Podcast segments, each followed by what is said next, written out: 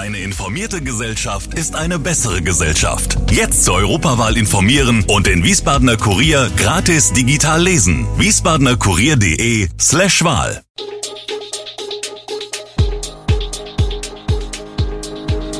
Gude, unser morgendliches News Update. Das Wichtigste aus Wiesbaden für Sie im Überblick. Guten Morgen aus Wiesbaden an diesem 14. Januar. Nach Schüssen in der Bärenstraße Opfer gestorben, Schuleingangsuntersuchung fällt wieder aus und der Rheingau-Taunus-Kreis wird wohl Hotspot. Das und mehr hören Sie heute im Podcast. Der 42-jährige Mann, der am Samstag durch einen Schuss in der Bärenstraße schwer verletzt wurde, ist am Mittwochabend seinen Verletzungen erliegen. Ärzte einer Wiesbadener Klinik haben in den vergangenen Tagen mehrere Operationen durchgeführt, die Überlebenschancen waren jedoch gering. Auch wenn er überlebt hätte, wäre er wegen der Folgen der schweren Verletzungen ein absoluter Pflegefall gewesen, wie Verwandte gegenüber dem Wiesbadener Kurier sagen. Wie berichtet, hat ein 51-Jähriger in den frühen Morgenstunden des vergangenen Samstags vor einer Bar auf den 42-Jährigen geschossen und ihn im Halsbereich getroffen. Anschließend ist der Täter geflüchtet und wurde am Samstagmorgen im Bereich Schöne Aussicht Hergenhandstraße von Passanten tot aufgefunden. Nachdem er vom Tatort geflohen war, hatte er die Waffe gegen sich selbst gerichtet. Die Betrugsmaschen von Dieben kennen auch in Wiesbaden keine Grenzen. In den vergangenen Tagen fällt ein Trick besonders auf, falsche Stromableser. Wie zum Beispiel am Montagmittag, als sich ein Mann in der Erich-Ollenhauer Straße als Mitarbeiter der Stadtwerke ausgegeben und um Einlass in den Keller gebeten hat, mit Erfolg, wie die Polizei berichtete. Während die beiden in den Keller gingen, hat eine weitere Person in der Wohnung Bargeld und Schmuck gestohlen. Tatsächlich kriegen wir immer wieder mal Anrufe von unseren Kunden, die von solchen Fällen berichten, sagt Frank Rolle, Sprecher von SW Versorgung. Er weist darauf hin, dass die Mitarbeiter oft Imagekleidung mit SW-Logo trügen. Auch externe Dienstleister hätten im Idealfall Kleidung mit dem Aufdruck im Auftrag von SW. Der erste Wackelzahn und die Freude auf eine große Schultüte, das sind noch lange keine Indikatoren dafür, dass ein Kind reif für die Schule ist. Doch die Schuleingangsuntersuchungen für angehende Erstklässler finden in Wiesbaden nicht mehr flächendeckend statt. Schuld daran ist die Corona-Pandemie und es ist keine Verbesserung in Sicht. Die Pandemiebekämpfung hat Vorrang und bindet Kapazitäten, sagt Dr. Kaschlin Butt, Leiterin des Gesundheitsamtes. Jedoch würden Kinder begutachtet, Eltern beraten, wo besonderer Bedarf bestehe. In enger Abstimmung mit den Schulen und Kitas geschehe das auch weiterhin, nur die Untersuchung aller gut 3000 Einzuschulenden erfolge nicht.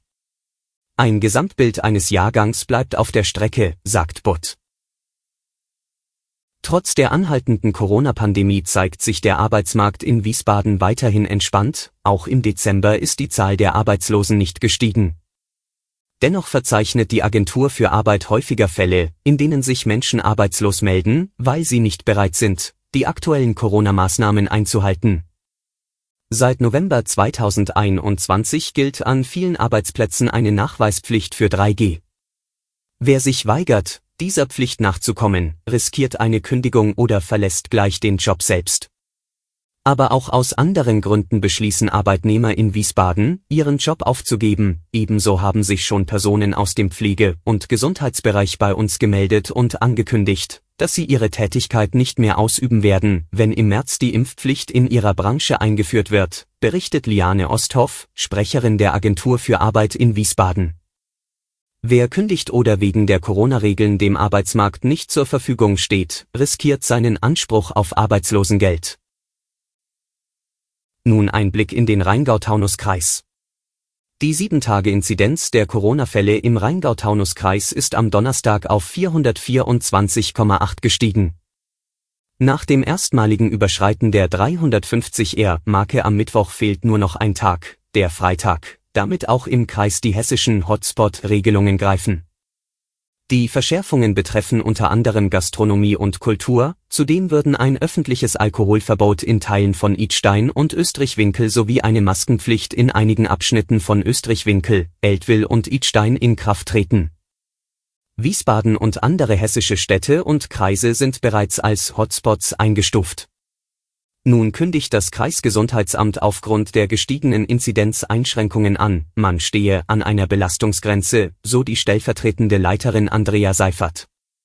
Deshalb kontaktiere man nun nur noch Personen, die ein positives PCR-Ergebnis erhalten, Kontaktpersonen würden dagegen nicht mehr informiert. Zum Schluss ein Blick auf die Corona-Lage in Deutschland. Mehr als die Hälfte der in den vergangenen Wochen neu aufgenommenen Corona-Patienten auf deutschen Intensivstationen sind ungeimpft. Das ist das Ergebnis einer gemeinsamen Untersuchung von Robert Koch Institut und der Intensivmedizinervereinigung Divi, wie die beiden Organisationen am Donnerstag mitteilten. Die Zahlen belegen damit eindeutig den Schutz vor schweren Verläufen, den Impfungen bieten.